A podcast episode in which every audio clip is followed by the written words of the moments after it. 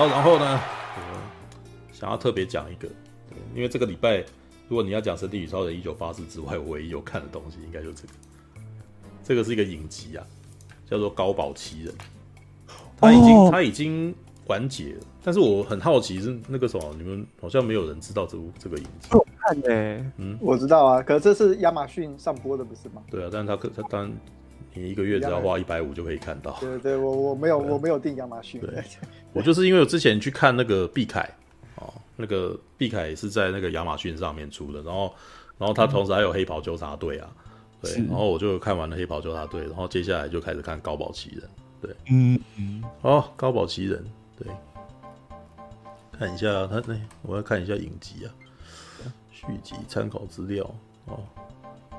好吧，我先先先讲那，先用那个什么，先先用那个维基的小说的那个什么介绍好了。对，蛮简单的。对，《高堡奇人》。啊是科幻小说家、作家菲利普·迪克于一九六二年所写的架空历史小说。故事发生在一九六二年的美国，设定十五年前，轴心国在第二次世界大战当中击败了同盟国，美国向大德意志帝国和大日本帝国投降。对，right。它虽然不是第一本历史架空历史小说，但该小说确立了这种故事形式为一种文学形式，而且获得了雨果奖最佳文学小说奖。对，然后同名电视剧。哦，同名电视剧是由那个雷利·斯考特哦监制，然后制片制作是谁呢？制作是法兰克，等一下我看一下、哦，执行制作法兰克·斯伯特尼，他 Sports 哦好，但是这个人名字你你们可能不熟，但是如果我讲他曾经做过的那个影集，你就知道 X 档案，知道吗？他 他是 X 档案的制作人，你知道吗？然后呢？哇！我那时候看完的时候，哦，好，难怪，难怪会这样的，知道吗？他好，这个故事其实我目前大概才看到第三季，但是那个什么，到第三季终于比较明朗化，你知道吗？前面两季我真的，我我那时候看完第一季跟第二季，我都没有想要聊什么，你知道吗？因为太太迷了，就什么都没讲。完全是一部，看我完全不知道发生什么事，我真的也我完全不知道那个什么接下来会怎样的那种感觉，你知道吗？可是悬疑感很好啊，对，可是很痛苦，这我没有办法讲，很难说，你知道吗？对，好，他故事就像那个刚刚书里面讲的一样，就是如果有一个世界，然后那个世界事实上德国跟日本打赢了二次大战，然后会是什么样子的状况？嗯、所以一开始有一个设定，就是整个美国都被美国国土被瓜分掉。是对，然后那个呃，太平洋西岸就给日本，所以日本那边是那个什么，在美国这边他们叫做太平洋合众国，知道吗？大日本呃没有，它就叫太平洋合众国。然后呢，我们的那个什么，整个中国大陆基本上跟印度也还有那个什么苏联的上半边库页岛那一块哦，基本上也全都被他拿走了这样子。然后那个德国那边呢，叫做大。呃，大纳粹帝国，你知道吗？不是德意志的，就是纳粹帝国，你知道吗？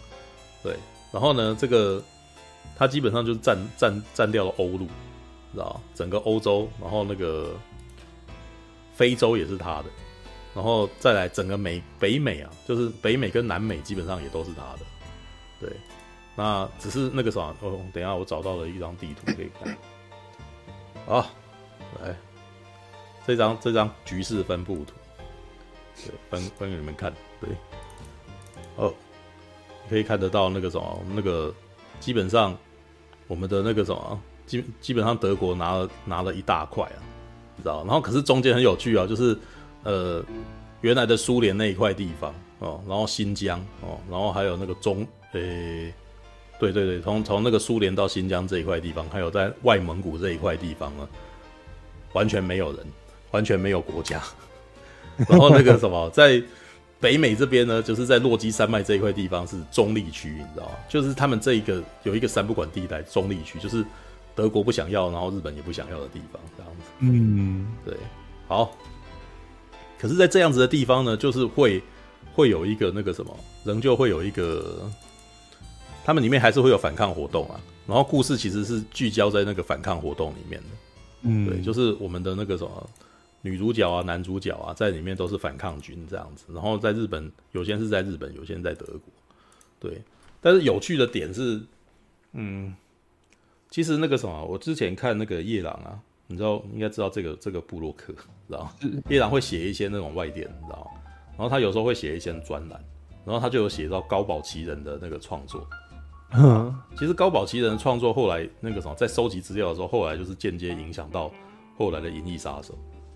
嗯，因为他说那个菲利普迪克那个时候在写那个什么，就是为了要写《高保奇人》这个小说，所以他做了很多田野调查。然后做那个田野调查的时候，他就是在研究一些纳粹的那个什么年轻人啊的那种怎么党卫军年轻人写的日记什么的。然后他那时候就很压抑，说他们怎么可以一边做这么残忍的事情，然后一边讲自己生活的小的事情，知道吗？嗯，对。然后他就是因为那样子，所以他才后来延伸出来写《银翼杀手》。就《银翼杀手》里面的那些复制人，那些复制人就是这样子，他们可以做很残忍的事，可是他们内心却很也有很软弱的、很很柔软的那一块。然后，可是这对他来说，就是这都是生活的一部分，这样子，嗯的那种感觉。然后《高保奇人》的影集后那个什么，看到第三季就是有投射出这种气场。哦，对，因为他在里面事实上是描写非常多的人，大概有大概有四四五条线吧。对，然后那个啥，可是这些人的身份各各不一样。有一些人呢，他可能是就是纳粹底下的人，他他可能还是上将之类的，就是他可能是在负责追捕那些抓捕那些反抗军的。然后有一些人，那个什么，就是呃是反抗军里面的人，可是他到那个什么，可是他可能一开始还是个平民百姓，结果后来他发现他自己被反抗军或者是德军啊或者日军他们丢来丢去，你知道吗？就就在每一个团队里面都身不由己的感觉，对，所以呢，这这部片事实上是它有点像《银河英雄传说》那种东西，你已经架空了一个世界，然后每一个人物的情感都很厚，然后每一角每一个人都有自己的立场，然后只是呢，这一部片因为它的预算问题跟它那个什么那个故事的那个气场是以以单人为为出发点的，所以不会有太多世界局势的对抗。是，其实也不能这样讲，其实也是有了。演到那个影集演到后来，第一季第二呃第一季的底的时候，已经开始世界局势要被牵动了，只是都是那种没有真的没有真的影响到太多事情，因为就是可能是像第二季的最后，其实就有发生说，呃，希特勒要死掉了，嗯，因为那电影还蛮好笑，因为演到一九六零年，希特勒还在世。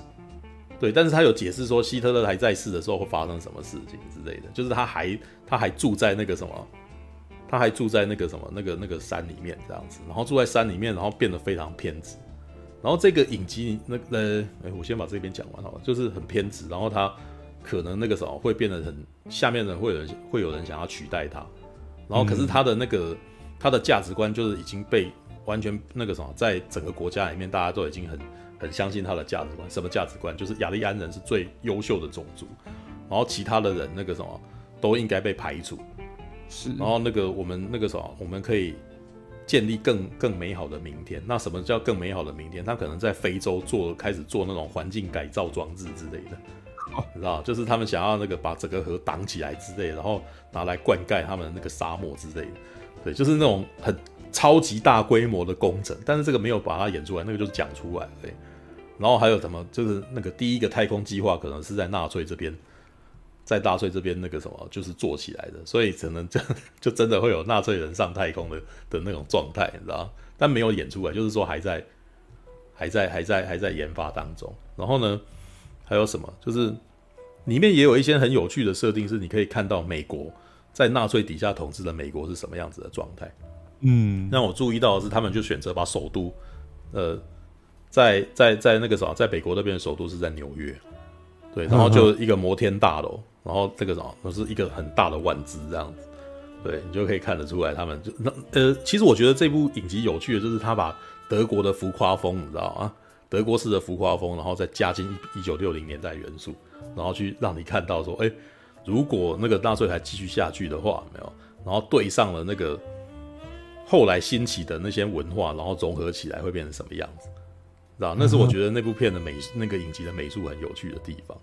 然后你可以看得到，说那个蓝调啊，可能跟摇滚可能不会兴起，因为那个对对纳粹人来纳粹来说，那个是太黑人的东西，知道？那个那个东西可能是会被禁的，对，然后他们可能到处抓捕那个什么价值观跟他们不一样的人之类的，然后犹太人可能也是会立刻被杀掉。然后呢，你如果在家里面的孩子，如如果是有那个什么先天性问题的话，就立刻安乐死。然后呢，安乐死那个他还会大肆，就是还会把他英雄化，说这个人那个啥，他而且里面的人都已经被已经被教育成说他们。被已经被教育成那个什么为国捐躯这件事情是一种光荣，你知道吗？里面有一种，我每次在看一些小事情的时候，都觉得这里面的价值观，它有它有灌输到有趣的价值观，因为他提到了一些一点是，呃，像他们里面有有有几幕是那个什么主角其中一个主角的孩子去上学，孩子去上学，他已经上到高中了，可是你会发现那个高中的情况是什么状态呢？他是穿着像童子军的衣服去上学的。嗯，但是呢，其他的那种那个什么，一般的美国人，还是就是像那个什么，我们看到的那个回到未来一九五五年有没有？的那个状态，穿着衬衫，然后那个什么，那个什么抹抹那个油头，你知道，抹那个头，然后去上学这样子。但是呢，在那样子的学校里面，穿着像童子军的人是被尊敬的，是。他地位比较高，你知道，他们地位很高，就是还是班长，然后起来那个什么，那个老师还会请他。帮门要带宣誓，你知道，跟跟那个什么，我们以前那个学校，我们教会学校其实都会有带祷告这件事情，他们是带宣誓的，带宣誓的，我要把生命交给希特勒，然后还一个人，然后他就是你你看到的就是他们有设计出这种文化在里头，然后但日本那边呢也还蛮有趣的，日本那边呢，你会发现那个整个旧金山变得非常和风，你知道吗？对对对对，然后那个呃。犹太人跟一般的那个什么白人在里面地位很低，你知道吗？嗯，然后可是那个日本的酒店文化也到了那个旧金山，就是也是有陪酒的，但是这种陪酒的那个什么，就是变成可能是美国女性穿着和服或者是那个什么旗袍，然后陪酒这样子，对，然后日你会发现那个故事就是把它写的就是日本的总就是呃那个什么阶级逆转过来，你知道吗？在美国里面那个什么黄种人可能相对地位比较低。对，但是在那个世界里面，是那个黄种人是那个日本人是地位很高的，然后那个你你会发现很多那种日本的那种那个什么昭和时期的那种文的那种娱乐活动，全部都跑到了旧金山去，你知道吗？嗯，就男主角其中一个男主角是会那个什么会还会在那个什么岸边，他们会练剑，你知道吗？练木剑，然后他穿着和服，知道？但是这部片的美术真的很漂亮，我觉得雷利史考特厉害的那个什么监制厉害的地方，就是他每一个那个细节。都看得非常的美，知道吗？对，然后呢？可是有一个缺点，就是这部片真的很，这个影集真的很拖很拖，知道？它的悬疑感跟它的那种那个埋梗，真的是埋到后来让我很不耐，你知道？我到最后就是常常我在一边做别的事，一边看他在干什么，知道吗？就是太太久了，久到让我觉得很火，就是你弄了老半天还是没有那个那个结局还是没出来，你知道吗？对，那我觉得也有可能是那个什么他们。预算的关系，所以他们的故事其实常常围绕在每个个人跟个人之间，所以要到第三季我才突然间可以看到一些大场面，你知道？但是那个大场面也是小小的一下下而已，没有真的没有真的让你看到那种像《权力的游戏》那样子的东西。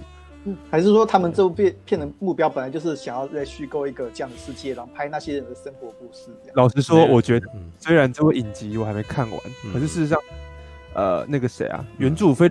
迪克他写的小说的感觉，嗯，就是这样。对，没有菲利普迪克本来写故事就那样。对对对，但是这不是，这不需要说一定要像他那样，因为那个什么，应该是说像《魔鬼总动员》也是菲利普迪克的东西改的，但是他他有那样那个样子吗？没有啊。对，那好，我但是我还是要继续说了，就我再继续讲下去哦。那个大概第三季的时候有一些大场面，就是描述那那几个大场面，就是让我觉得哇，他终于有钱要做这个了，你知道吗？第三季的。大概第一集的时候就可以看到那个大日本海军开进莫那个旧金山的港口，你知道吗？嗯，你可以看到那个大和号开进来，你知道吗？然后你又可以看到直升机，你知道六零年代的时候，因为在一九六零年代的时候，美国已经发展出直升机了嘛，所以你看，嗯，你看到直升机直接那个什么降落在大和号甲板上面，这样子，就是那个你你会发现，就是他也也他在做这个设定的时候是还蛮有趣，只是每次很多都是惊鸿一瞥一下而已，让你看一下下这样子。对，那那这是我觉得这个影集就是比较可惜的地方，它就是是这个地方做比较少。然后呢，我要我要开始讲菲利普迪克风格浓烈的区域了。因为这个世界有趣的地方就是在这个反抗军，呃，在这样子的世界底下，就是反抗军还是会存在，然后继续抵抗纳粹跟日本这样子，只是可能那个时候很难很难有什么作为的状态下，突然间出现一个很奇幻的东西，嗯，就他们在传传一个叫高堡奇人，就是 The Man in the High Castle，传给他的东西，那是什么呢？是一些那种电影胶卷，然后在电影胶卷里面记录的东西呢，完全不是属于他们这个世界线的东西。他讲的是第二次世界大战，美国打赢了，然后那个什么，然后那个艾森豪总统啊，然后那个什么，或者是甘乃迪总统的故的那个的画面，你知道吗？嗯。然后呢，在第一季的一开始的时候呢，里面角色看到这个东西的时候，非常的兴奋，你知道吗？嗯，就是因为他们的世界是非常痛苦的，就是就是那种压迫很重的，然后每个人都那个什么过得很压抑，对。但是呢，就是看到这个东西的时候，突然间让他们燃起一丝希望，就想说哇，呃，原来还有这样子的世界这样子。但这个我每次在看的时候，我都觉得很疑惑，说那你看到这个又能怎样？你知道能够改变什么？对，因为那个时候这也是这个影集里面每次做很悬的地方，就是。他好像都在讲说你可以改变什么，但是他又不告诉你要怎么样改变这件事。看影片能够 看影片能够改变什么，是在对。但是呢，大概看到第一季的最后面的时候，突然间出现了奇幻事件，你知道吗？嗯、其中有一个人就穿越了，干 是吧？他但是里面很很有趣，因为里面第一个穿越的人是一个叫做中呃中岛还是中田，知道？他是他是那个什么大日本合众国美国区的贸易部长，知道吗？然后呢，是但是他对于这个国家，对于这个世界是非常不满意的。他是其实觉得是很糟糕，所以他其实是很希望能够改变一些什么。但是他又是很爱他的日本哦，他很爱他的国家，所以他是一直都觉得他是为了他的国家做事情。哦，但是呢，他的他你可以感觉起来，他在第一季的时候，他其实一直都很伤痛，很伤心。然后你可是他也没有特别讲什么，但是你可以看到那些照片，老师在看那些照片，知道他的那个什么，他可能整个家人全都死光了，你知道，剩下他一个这样子。然后等到他，可是他本身有一个那个，呃，非常厉害的技能，知道什么技能？算命，知道？因为他精通易经，知道？所以他是用易经在算命的。虽然他每次在算什么，我都不知道他在干什么，但是。那有点像看霹雳布袋戏啊，你知道就是有点在看那个苏完正在讲一些有的没有的，你知道讲讲那个卦象，你知道每次他一讲，然后我就自动停机，你知道哦，现在是那个什么魔法时刻，你知道但是那那个本身如果懂的人，应该都会会会看得懂他在干什么。只是对我们来说，我都不知道，只是觉得他在玩一些很厉害的东西。对，然后他会算，然后算到后来那个什么，人家他他会进入那种冥想状态。然后有就是在第一季的最后，他冥想的时候，他眼睛一张开，他突然间回到了一九六零年代的美国的旧金山。然后呢，我觉得超悬，你知道？然后影集第一季就断在那边。对，然后过了很多年以后，那个什么，就是啊，因为我一开始看的时候不是非正常管道看的，因为我太想看高堡奇人了，然后就去看。对，但第一季看完以后，我没有办法解释什么，因为实在是太悬，所以所以就是。断在那边，你要我怎么我怎么聊？就是不知道该怎么聊，你知道吗？对，因为这这故事很慢啊，这前面都一直在讲说他们转在在在换胶卷，然后在中间有很多情节，全部都是换胶卷中间，然后被人家追杀，然后两个人从不相信到相信什么的之类的。对，然后到最后，可是他们最后要往哪里走，他们自己也不知道，你知道 干，你知道吗？然后好，到第二季终于情况就有点终于要解了，你知道吗？嗯，觉得。但是第二季也没有特别讲什么，他只是讲说他也没有解释这是怎么回事，你知道吧？就是只是告诉你说这个呢，这个人呢，他就是在一九六零年代找到了他自己本来过世的太太跟他的儿子，然后呢还跟他们生活了一阵子，然后还赎了罪，因为他可能在另外一个世界的他不是一个好爸爸，嗯，对，然后不不知道去哪，但是他到那个世界以后，然后他看到这个家庭，他还修补了这家庭的关系，都还跟他儿子道歉。哦，然后了解了他儿子的那个价值观，是因为他以前可能不懂，你知道吗？可是他另他在另外一个世界里面是那个儿子太太都死了，你知道，所以很伤痛。能够在看到他的时候，就是很高兴，然后都愿意听他讲话，然后于是他们修补了一些关系。但是他发现，就是后来发现说，他好像还是得回去。他是他能那边其实有点牵强啊，因为我觉得换作是我，我就一直在那边生活，你知道吗？没有必要回去啊。但是他的意思是说，他觉得好像他有非做不可的事。嗯，对，然后就回去，然后还带了一卷那个什么，一九六零年代的那个的胶卷回去，所以从从那边我们就知道说，哦，《The Man in the High Castle》里面的胶的那个电影胶卷是从哪来的，你知道吗？原来是穿越，你知道吗？完全是穿越，而且靠冥想就能穿越，哇，干这超菲利普迪克的，你知道吗？菲利普迪克的特色，你如果看过他的小说啦，他常或者是那种你看过关键报告啊，关键报告，然后银翼杀手啊，我觉得那个菲利普迪克写的小说有一种特色，他常常在精神错乱状态。他常常在怀疑自己到底是不是真的活在这个世界里面，你知道吗？对对对。所以骇客任务里面的那个东西，其实基本上是完全在继承菲利普迪克的那个的那个价值观，你知道吗？嗯。他说：“我是不是在梦里面？你知道那个我是不是真的活在这个世界？还是其实我其实只是到头来我的记忆都是被植入的什么之类的，你知道吗？”嗯。他的那种常常在做自我怀疑这种东西，就是把它体现在《高保奇人》这个影集里面。我是不是？我是不是没有真的在这个世界，或者是我其实靠精神力，我就可以到另外一个世界去了，你知道？所以他其实真的是真的是冥想就穿越，你知道吗？这 我那时候想，哇，干这个这个设定真是有够厉害的，就是亏你这样玩，然后而且好菲利普迪克哦，你知道？对，然后呢，他演到那边，然后回去以后，就是还因为那个带回去的东西，然后阻止了一场即将要毁灭的世界大战，因为因为在第二季的故事是已经，呃。他有他有去假设那个什么纳粹的政治局势后来会怎么样？嗯，因为不论如何，希特勒的偏执不会改变，就算是打赢二战，就算他成为了世界领袖，他还是一样很偏执，是。啊，所以他的偏执就就完全变成了那种他对于那个《The Man in the High Castle》所流传的那种电影胶卷的那种的偏执，你知道，他就会变成一直在收集这件东西，然后很想解开的这个东西是什么。但是呢，他他完全不知道这个东西，他无法解释这个东西是什么。但是他就是非常偏执的，一定要拿到所有的这些东西，他不想让别人看到这个。因为当然还有一些别的原因啦，因为如果让别人看到，可能会内心会有动摇之类的。嗯，对。然后呢，可是你看到后来会发现，这个胶卷其实本身也不是多重要。哈，因为他变成了 The Man in the High Castle 的这个人，然后用为了想要革命，然后而整理出来的扰乱人心的东西而已。哦，因为有穿，因为他到后来到这已经到第三季了，对，到第三季是发现说，嗯、其实穿越者也不止一个人啦，你知道吗？到处都有穿越者，你知道吗？所以到这些这些穿越者来这个世界，然后可能是想要改变一些什么，然后有一些呢，是因为他们在另外一个世界很伤痛，就是失去了一些人，所以当穿越到这边来以后，也不愿意离开了，嗯、你知道吗？然后。你那个什么看到那边的时候，我就觉得哇，干这边妈的越来越奇怪，你知道 因为在第二季的时候已经很特别，因为第二季的最后面是用了那个什么穿越回来的胶卷，然后避免了一场世界大战。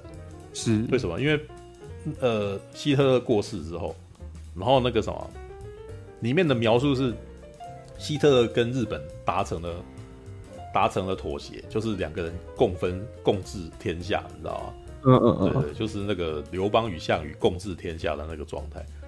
对，但是呢，以他们那个什么纳粹的那个民族优越感，他们是不会，他们不能够容忍黄猴子，你知道，跟他们共治天下，知道？嗯，他们是天底下最最优越的人种啊，你知道？怎么可以？对，怎么可以这样子？所以。他们里面底下事实上那个什么有的那个人是非常不满这件事情，所以常常暗潮汹涌，就一直在就是内部常常会有那种挑衅，你知道吗？嗯，像第一季就有发生那种去那个皇太子跑来那个什么旧金山视察，然后结果就被暗杀了。嗯，那被暗杀之后，然后那个被暗杀什么原因？纳粹的人暗杀的，纳粹的人暗杀，而且那个还还故意出来投案，你知道吗？为什么？他就是想要两边打起来。因为他们觉得两边打起来，德国一定赢。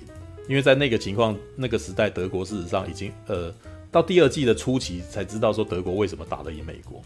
因为德国先把原子弹做出来，嗯，就是他在做这个架空历史的时候，有一些事情是先没讲，然后到后来才慢慢透露出来说，哦，为什么赢这样子？就是德国先做原子弹，而且是直接打在华盛顿，所以所以华盛那个什么美国就投降了，知道？是所以在那种情况底下，日本那个什么也没有再研发原子弹。对，日本没就是也那个时候还是一样那个什么那个科技不平不平均的状态，嗯，对。然后呢，可是我那时候看到第二季的时候，我觉得有一个很好笑的地方，因为他穿越到了、嗯、他穿越到了那个年代是美国的一九六零年代，嗯，事实上对美国人来讲，一九六零年代也不是一个平静的年代，嗯哼，美国六零年代是一九六零年代，正好是那种很冷战啊，越战，对不对？然后还有朱那个什么，还有那个什么，呃，古巴那个什么古巴事件，对对对，等于是那个什么，那个穿越的人其实看到的情况也不是多好的状态。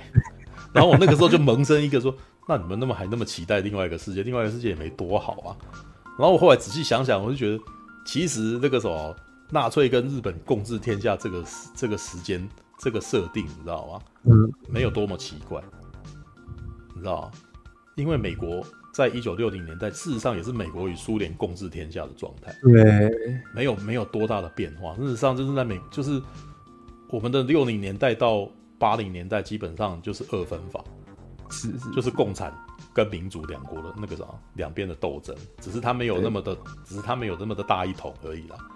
对，然后我那时候看到后来就觉得，其实你们也没有，也不太需要去期望另外一个世界会变得比较好，因为人都是一样的。我那时候看完了感慨，我看到第三季的感叹已经是这个样子了。你们真的不需要，不需要再去 去期望说另外一个世界有比较理想，你知道吗？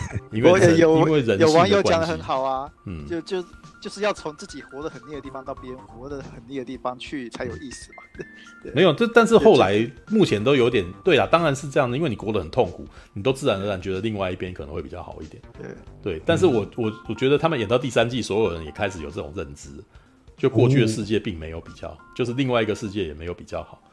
然后可是演到第三季已经开始那个啥，这件事情已经开始明朗化，就是就是。前面的谜啊，到这边都全部都变成稀松平常的事情。到第三季都是已经甚至已经有发生那个德国的研究组织已经知道了那个穿越这件事情了。他们想要破解穿越这件事情，他们想要穿越到另外一个世界去，你知道吗？就是征服了这个世界，我要去征服另外一个世界了，知道吗？我那时候看已经觉得是这个样子，你知道吗？对，然后那个什么，你但是里面的政治局势，我觉得那个德国那边写的比较多。是，看来美国人比较熟欧洲史，你知道吗？他们根本不熟英日本史，你知道吧？所以日本那边基本上一直都在讲旧金山的事情，没在讲德德国柏林那边发生什么事情。可是德国柏林那边的政治局势特别有趣，你知道吗？因为在德国的那个什么纳粹，呃，希特勒后来老的时候，其实那个什么整个基本上已经他已经被架空了，他已经基本上没有没有真的在做什么。嗯，对，但是他的他的，如果他要卯起来做什么事情的时候，决定什么的时候，人家当然还是得依着他了。只是就是基本上他已经不这么做了。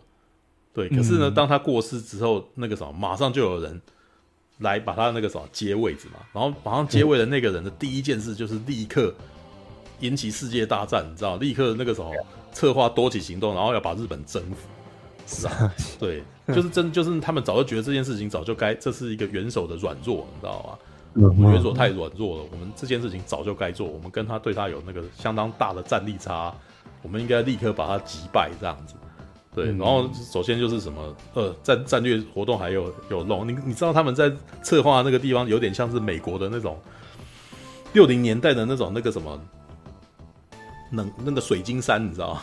如果你有看《魔鬼终结者三》，你知道吗？他那个水晶山，那个石头里面的那个什么的指挥所，有一点像那种指挥所的那种感觉哦，奇爱博士的那种那的那种的那种地方，然后一圈的，对对对，就是没有有有各种灯泡，知道吧？嗯，就是有点像那个《星舰迷航记》，你知道以前六零年代的《星舰迷航记》的那个版本，各种灯泡跟光影，然后电脑在那个暗处，然后只是上面有非常巨大的纳粹的那个 mark 在那个地方啊。有点像是那个之前的那个纳粹那个什么跑到火那个跑到月球背面，然后的那部电影的那种感觉，哦，对，有点德德军总部的那个味道啊，对，对，那个很有趣，就是就是那种架空世界，然后那个什么德国已经获得了那个进入摩登时代的那种状态，然后然后呢，特发多起活动，你知道吗？先先先用核先用原子弹，然后击败，先把他们日本的那个什么各大重点城市毁灭，然后接下来那个什么派我们陆那个。派我们的那个什么去去登陆，然后之类的，就哇，然后感觉起来要一声令下就要挂了，你知道吗？结果怎么解决的呢？你知道？其中一个主角就是把把那个胶卷，你知道吗？就是那个穿越者去了，然后再回来，然后拿拿了一个胶卷出来，那个胶卷是什么？你知道吗？氢弹试爆胶卷。氢弹试爆的胶卷感觉起来比核子弹强很多，你知道吗？对，然后呢，把这个胶卷那个啥，直接拿过去给他他们的那个人，他们那边的人看，告诉他们说日本那边有氢弹，比你们强百倍，所以如果你们要攻击的话，我们可能全世界就完了，因为他们会反击，你知道吗？就这么一犹豫，然后他就趁机政变，然后那个那个什么，这个这个这个刚刚上台的总理就立刻被拉下来了，然后接下来的第二任元首是谁呢？希姆莱，你知道吗？这里面有就是那些历史名人出来的时候，我都觉得很有趣，你知道吗？嗯、哦，原来那那个啥，原来而且我都觉得他那个什么，他的设定其实还蛮符合他们当当时那个历史人设的。为什么？因为希特勒他当元首的时候，希姆莱事实上是做那种盖是组织盖世太保的那个什么的内务府，你知道吗？嗯、如果你要这样讲的话，你他就有点像是德国，就是有点像东厂啊，有点像德国的东厂。不然他为什么被翻成翻成盖世太保，知道吗？Gestapo 啊，你知道吗？就是那种到处去揪人家小辫子，去去挖人家问题的那种人。那可是，在希特勒过世之后上来的人，事实上是不却不是军部的人，是政治人物。嗯，是一个是一个那个什么，是一个叫做休斯曼的人。但是没有这个，就是这个人上来的时候呢，希姆莱还不想要那个什么，就是还是属于这种他他在后面扶持这个人的那个的那种状态，你知道吗？扶持这个人的状态，然后扶持这个人呢，他还不想要，他明明他的能力其实是有办法随时拉下来，他他他变成一个影子在后面那种，在后面捧这个人的影子，你知道吗？要有希姆莱的支持，然后休斯曼才可以当那个啥，当 leader。然后休斯曼，可是休斯曼如果有证明他其实是被，其实那个什么，在很早之前就是有密谋想要。杀掉希特勒或什么的，他立刻就是那个什么，西姆莱立刻就暴走，你知道吗？就认为说干那个什么，不管你要干什么，你只要对元首不敬，我就是要把你杀掉，你知道吗？然后到那个时候，那个什么，把休斯曼拉下来以后，然后希姆莱再成为了元首。然后可是希姆莱成为元首以后也很有趣，就是他不愧是盖世太保的 的组织者，你知道吗？他他治国的方法，既然是派暗杀队到处去把人家的政要干掉，你知道吗？就是他里面有里面有一段是那个什么，后面其实是有一批人跑出来，是他们在就是在希特勒的那个德国成功之后呢，他们那个什么曾经培育过一批那个什么雅利安那个什么雅利安的那个什么年轻人哦，这些年轻人基本上是自自由配种去生出来，是就挑选出那个什么最好的。他们觉得最好的人，然后呢，修改，你知道吗？就可能在那个荒村里面有一个那个什么培育中心，然后那个基本上那些女生都是自愿的，然后那个什么跟男性的政要们那个生下来的孩子之类的，然后这些孩子呢被训练成刺客？哇，对，就是，但是这个训练成刺客很恐怖，就是里面有几段就是那种那个什么有有有一些那种犯人在那边跑，然后那个里面有一个训练片段，就是他。一那个什么年轻人正在那个什么，在瞬间要把他那个在逃跑的三个人杀掉，这样子杀掉完以后，西姆来说：“嗯，很棒。”然后就给他一个勋章，然后你你就从从此成为那个什么光明之子之类的。然后接下来，然后刺客教条概念，你知道西姆来所训练的刺客教条，你知道 对。但是这些人那个什么，这些年轻人每个都长得基本上就是就是像那个什么，就是像《银翼杀手》里面的那个什么。的那个人的样子，你知道吗？呃，像罗伊，很像罗伊，知道那个那个感觉，金发碧眼，高大，然后长得看起来像是那个什么，像机器人一般，你知道很方正，知道如果你要讲那个现实生活还有谁长得这样子的话，那个曾经有一年德国的那个什么世界杯德国队的那个守门员就长那个样子，你知道吗？卡恩，你知道像机器人一样，你知道对，然后可是女生她长得超漂亮，金发碧眼，然后。看起来像洋娃娃一样的美，你知道吗？对，然后呢，演到这边就是这些人竟然都是就是担任一些那种很，比如说那个什么宣传部门的导演啊，然后或者是那种那个什么，或者是贸易，就是做贸易的那个交涉人，但是他们本身都有一个都直接受西姆莱的控制，然后可以那个什么，按照西姆莱的指令去杀人之类的，你知道吗？嗯 演到这边，你知道吗？你我觉得西那个时候西西姆莱当元首的方式其实还蛮猥琐的，你知道吗？就很很不光明正大。他明明就已经美国，他已经明明是世界第一大国，你知道吗？然后还要用这种暗杀的方式处理事情，这样觉得有点鸟，你知道吗？对，但是很有趣，其实它有反映那个那个在历史上那个那个角色的个性，你知道吗？对，很好玩。我其实觉得这个还蛮有趣的，你知道吗？只是你必须要忍耐啊。你你看这个影集，你真的要忍耐它的慢步调，你知道吗？我真的觉得它节奏可以再快一点，真的很痛苦，你知道吗？就常常在那边弄那个啥，弄了老半天，但是。呃，那也是影集的特色，就是你有办法，他们花那么那么多的时间，通常都在铺陈那些人的人物个性，你知道吗？嗯，对，这有点像我们刚刚在讲那个一那个什么，呃，《神力女超人》一九八四，你知道吗？他之所以会让你觉得你那个，嗯、你你你有办法理解这个人，同理这个人，是因为他花蛮多时间在讲这个人。对，但是很不幸的，我我觉得这个，在这个 在这个案例里面，高保奇人有点过头，你知道吗？就花太久时间了，你知道吗？对。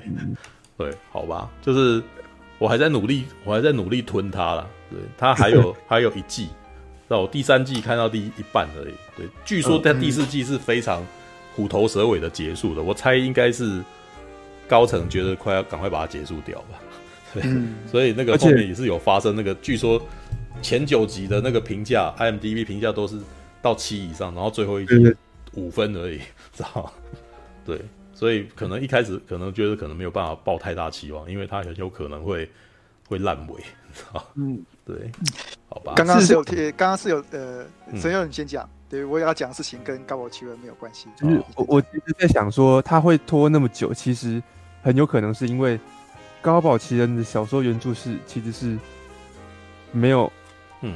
不算是结局的结局，你知道吗？其实呃，之前开放式结局那样子的东西，呃，那个南南宫博士就说过说，其实菲菲利普迪克写长篇小说到最后都变这样。你看那个谁啊，《银翼杀手》的小说最后也是有点这样啊。那个结局其实是一个，其实是一个逆高潮这样子。嗯嗯嗯嗯，跟这有关啊。他们可能要边弄边想说要怎么收，对啊。所以你播到第。后面突然好像整个设定有点崩坏，然后呢，什么穿越时空已经变得理所当然这样子，然后变得有点荒谬，这、就是呃，可能完全可以想象的吧。如果他们是照着那个拍的话，嗯，没有呃，他他那样子穿越，我觉得到最后，我觉得呃，老实说，他把他讲的这么明，其实不是菲利普，反而不菲利普迪克。对，嗯、但是那个什么，我我觉得我身为一个那个观众，我很需要他告诉我到底怎么回事，知道吗？很痛苦，因为如果你要讲最菲利普迪克的东西，但是在第一季的时候最有那个味道，对，但是牛肉啊，真的到第三季才端给我，就是我终于到第三季才看到大场面，你知道吗？因为前两季全部都是锁在那个人跟人之间嘛，然后他这样，他可能成本没有很高，所以他的那个那个场景。本身也不能够做到很大，你知道吗？嗯，对。那到第三季才终于有那种比较大的场景，可是呢，因为都还是以文戏为主，我们看不到什么真正的打斗或什么的。对，但是我但是老实说啦，架空历史其实真的很想看到的是这种这种硬碰硬，你知道吗？像我喜欢看《银河英雄传说》，是因为在那种架空里面，他人人物关系经营的好，但是他因为他是小说嘛，所以他打战是真的很，他把它描写的非常惨烈。就你可以看到十 十万人的舰队，然后这样互打，然后很多人就是，欸、你知道看《银河英雄传说》好看，除了看人物的那个什么价值观以外，接下来另外一个好看之处就是舰队在打仗，他们摆阵，他他应该是基本上把那个什么拿破仑时代的那种那个什么大军，你知道摆阵型那个东西，把它放到那个宇宙战斗里面，所以会有那个纺锤阵啊，然后或者是会有那个什么呃，那叫什么？呃半半月阵。知道，就是那种，然后然后会对方可能那个舰队过来的时候，然后会把他拖往后拖，拖到他阵型断掉，然后或者绕到后面打他之类的的那种的的那种描述。然后你在看的时候会觉得哇，干好好热血，好嗨哦，你知道的那种感觉。对，那这可能就是那种菲利普迪克是不可能会去写的东西，你知道吗？对，可是我目前看到的那个战争的小说或者是科幻小说，我也基本上几乎很少有看到这种描述。就算是那种史诗型的，比如说像《基地》，也多半不写这个，你知道吗？就是那种那种战术方面的那种描述，其实非常少。所以我真的觉得很可惜。我到目前为止，真的只有看《银河英雄传说》有那种东西，就我也看得懂，然后我还真的被挑起了那个热血。虽然它不一定合逻辑，就是它那个设定可能会透露出这个写小说的人完全不了解在太空里面的那个立体概念，因为很平面。你知道啊，他往前冲不能够有人从上面，知道 就没有，就是他就是两边都是互互相乱，就是好像两边的军军人都是在在平原上面的那种感觉，知道吗？Right, all right, OK，、嗯、好，大家那个什么，刚刚不是要说？对，刚刚聊那个高保奇人不是有聊到易经嘛？嗯，对，嗯、对我这边那个突然想提供一个关于易经一个很玄妙的一个事情，想要跟大家分享一下。啊，对，看这个事情以后会不会被说中？这样，嗯嗯嗯嗯，就我有一个朋友，对。他目前人在欧洲发展的，他住在那个苹果小姐的隔壁国家。对，什么？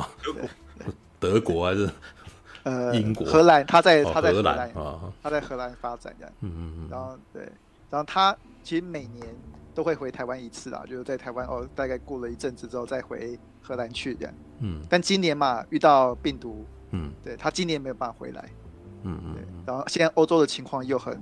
嗯，又很那个又很严重，然后每个国家都封封锁嘛，对，所以他就一直很担心说，哇，这样子以后要怎么办？嗯，然后他的朋友圈刚好有人在研究易经，嗯，对，然后他就去找了那个朋友去问，用易经古卦去算说，哦，接下来情况是怎么样？嗯，然后易经算出来的结果，易经跟他们说，你们明年就可以回台湾。哇。然后嘞，但是，嗯，接下来这个关键哦，易经的古卦结果是哦，明年可以回去，但易经其实看不出来是怎样的情况可以。干嘛的？听人恐怖，知道 躺着回去的这样。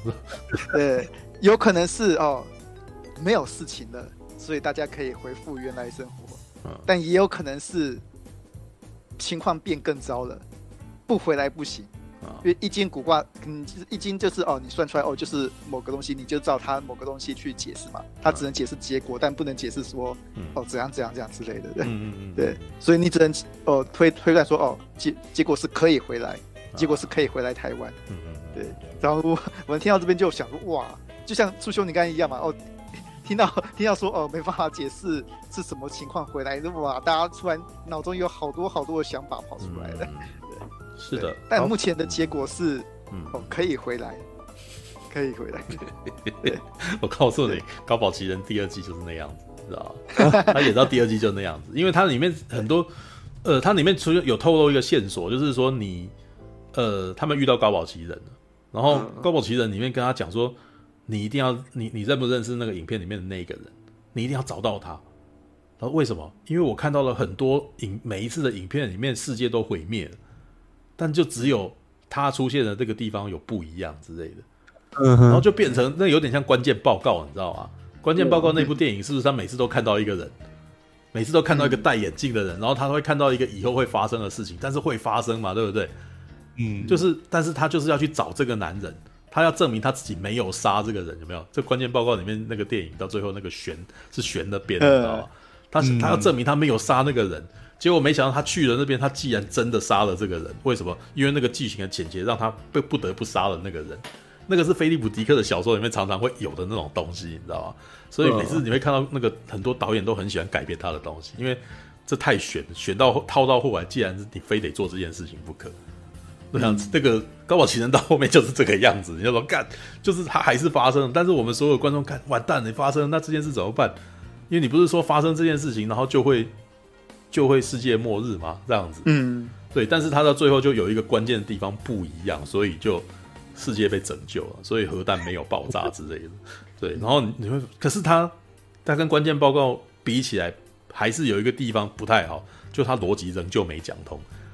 嗯，他没有讲通这个逻辑，他只是让高保奇人说，这是一切都是我的精算，你知道吗？我让你，我让你精算那个，我终于达到这个目的了。但我的我的目的只是要让你。认真，然后想要去找这个人而已。当你想要去找这个人，我的目的就达到了，你知道？因为我知道你，你，你，你在这个关键里面那个什么，你你会影响这件事情。然后，我都我觉得他到最后那边还终于有有要跟观众解释，因为你是在每一支影片里面都唯一保持良善的良心的这个人。然后，因为你的良心，所以我帮你转过去，你会你会因为这个良心，然后干预这件事情，然后使得。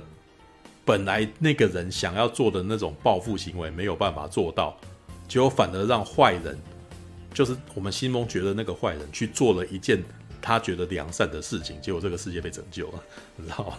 这个套这个套了又套，套了又套，你知道吗？但是他把那五方人马，知道这好几方的人马，每个人有自己的盘算，但是每个人都有自己良善的那一面，然后可是每个人都有自己的私心，然后就是把它接在一块这样子，所以是基本剧本写的是不错啦。演到第二季，我真的都觉得哦还不错啦，但是你真的希望你快一点，你知道吗？就就实在是太慢，很痛苦，你知道吗？要不是我，要不是我最近比较闲，我真的觉得我有时候有时候可能不太看得下去，你知道吗？嗯，不过对，其实心心心真的很重要，所以我们必须期待一个对，嗯，新冠肺炎明年就会消失的那个一个未来。我但是我觉得这个影这种影集最后最近会比会越来越少，你知道吗？那他那个影集事实上是有点走那个。The Battlestar Galactica 那个什么星际大争霸的那种那种状态，是就是大概在一或还有那个什么 Hero，还有一部影叫 Hero，大概在一二零零五年、二零零六年吧，到二零一四年左右这一块时间，嗯、他们都有一个很类似，这些影集都有一个很类似的，就是很拖，是他就是一那个什么，为了要到下一季，所以他会更悬，然后或者是他哪一集，他可能会像那个什么星际大争霸吧。星际大争霸也很悬啊！他一开始是在讲赛隆人这个，呃，人类你知道？人类在以后的世界有十二个世界，就是那个什么水平十二宫，还有那个黄黄道十二宫，然后每一个星球都有一个那个什么，都都是人类的殖民地。对，但是呢，那他们也也那个什么，他们一直在跟一个机械生命在对抗，叫赛隆人。对，然后有一天赛隆人突然间把所有的世界全部都毁灭，但是呢，我们并不知道赛隆人为什么要毁灭世界。一直一直他他的命他的那个情他们的动机一直不明，你知道？可是演到后来，你就你会发现说，他其实要在讲说，其实那个什么人类啊，他是信多神的，因为他是黄道十二宫嘛，所以他们信的是希腊众神，你知道吗？可是呢，赛隆人那些机械生命体是信独一真神的，你知道？然后你你就会在想说，搞不清楚，很玄很玄，然后演演演演演到第二季第三季，他还是搞不清楚，你还是不知道他们的目的是什么。你唯一知道的一个目的是人类已经失去了所有的那个什么家园，所以他们要寻找一个传说的家园，叫做地球。他们要逃到那个地方，在那个，所以我们知道这个故事是像星际大战一样，是很久很久以前的故事之类。可是那那个时候，就是我花了好久的时间才终于搞清楚他们到底要干嘛，而且到最后一季的最后两三集才要解。所以前面真的是妈的无礼物众，你知道？你说干很 痛苦，然后你可能只能够每某一集只能跟着某一个人的角度去看那个人的世界，然后那个人可能内心有纠结，你知道吗？他爱什么人，然后他又他又得罪了什么人，然后他可能恨某一个人，然后可能那一集就真的在讲这个人他的他的故事，然后可以拖好几集，因为下一集又换另外一个人了，然后你就越来越认识这一群人的价值观之类的。对，但是我觉得为什么我会觉得最近这种影集会越来越少，你知道吗？因为串流上线之后，就是大家可能会进入想要一口气把所有的故事看完的状态。嗯，对。那以前的形态是在电视剧哦，每一周我他要拉你回来看，所以他尽可能拖长，你知道吗？然后让你越来越认识这个角色，就越来越离不开这个东西，所以他是放长线钓大鱼，慢慢讲故事的状态。对，可是 Netflix 的东西通常你会发现 Netflix 最近影集它的集数越来越少。哦，对，对，对，它一季好像才六集而已，它不会像以前一样一季二十四。对，或然后那个其实到高保奇人已经又在缩短了，一季只有大概十集左右。但是这个拖，嗯、这个这个拖的拖的时间让我真的快要疯掉了，你知道吗？哇，小，你知道很痛苦。然后我后来就会看到每一集都在拖，都都是那种无限回圈的那种感觉。你知道有点看有点像在看《霹雳布袋戏》的感觉，你知道《霹雳布袋戏》也是。霹雳布袋戏更拖啊，因为它是每个礼拜两集，你知道吗？这两集要干嘛？它故事不能有大进展，就在那边回来回去，回来回去这样子啊。对啊，然后那可是我觉得这种情况真的最近会越来越少，因为他们大家开始习惯一口气要看完所有的东西，因为它 Netflix 都是一口气上全部，你知道吗？对，那你看哦，我们那个猎魔士。猎魔士已经算快了，你知道吗？就是他的那个，他等于到第最后一集，我们就知道说，哦，他们原来这个时间线是那个什么，是不不同的，你知道吗？原来原来一开始我们以为顺的东西，结果后来不是顺的这样子。可是他在第一集的最后，就所有东西全部都都都都都都好了，对。然后我们要期待下一次，对。然后下一次可能就是新的故事，不会不会，你到这一季完的八了还没赶到，还没有收，的那种感觉。他等于在六，哎、我记得第二波是有六集吧，应该有六集，他应该没有到没有到七八集吧，大概在六集那里面就把它全部都把它收起来，所以节奏会变比较快一点，你知道吗？好吧，All right，这个那个什么，过过再过一阵子吧，看我会不会努力的把那个高堡奇人追完以后，然后看看他会不会有什么，还有没有什么让我觉得那个什么意外的地方？对，应该。可能最后烂尾的时候，我再来看一看，来评价一下吧。你知道？因为《权力的游戏》也是有点被大家认为是烂尾啊。但是你有没有注意到，《权力的游戏》就是就是活在那个拖戏的年代，你知道吗？《权力的游戏》的第一季就是就是一直不断的给你悬念，你知道？结果到最后没有收，所以到最后那个什么，到后来演到第八季的时候，他要快收的时候，大家都受不了，因为大家已经很习惯前面那一堆你把所有的事情全部展开的那种感觉。对，可是很不幸的那个啥，那个年代的影集到最后一定是这个样子解决。像《星际大争霸》的最后也是让我觉得干，就这样子啊、的那种感觉，你知道吗？好啦，OK，好吧，两点四十分了，我看我们也是，才讲两部东西而已，可以讲那么久，是吧？生命的对答是吧？干，前面的技术问题搞太久了，好吧。我觉得那个什么，短期内可能改变不了这个这个问题啦。对，所以有可能我刚刚想一想的方式是那个什么，礼拜五那个什么，不，我们还是在 Twitch 聊，然后礼拜六晚上可能会在 YouTube 就把这这整段慢慢的就是同时试出首播之类的，就两边分开放。对，其实本来就应该要这么做。对，是因为我那时候觉得 YouTube 那个人很多，他一直移不过来，知道吗？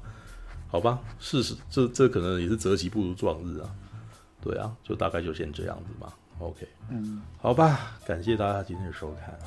对，好，下个礼拜再见啦，晚安啦，拜拜拜，拜拜。阿姆罗，为什么你唔去完成家己的任务呢？起来起来！啊，莫安尼啦，你若真正想要互更大出战，那呢你家己去使就好啊。我，啊，你你俩准我是一个无出头的人吗？啊又搁给我使，连阮老爸妈妈你给我拍过呢！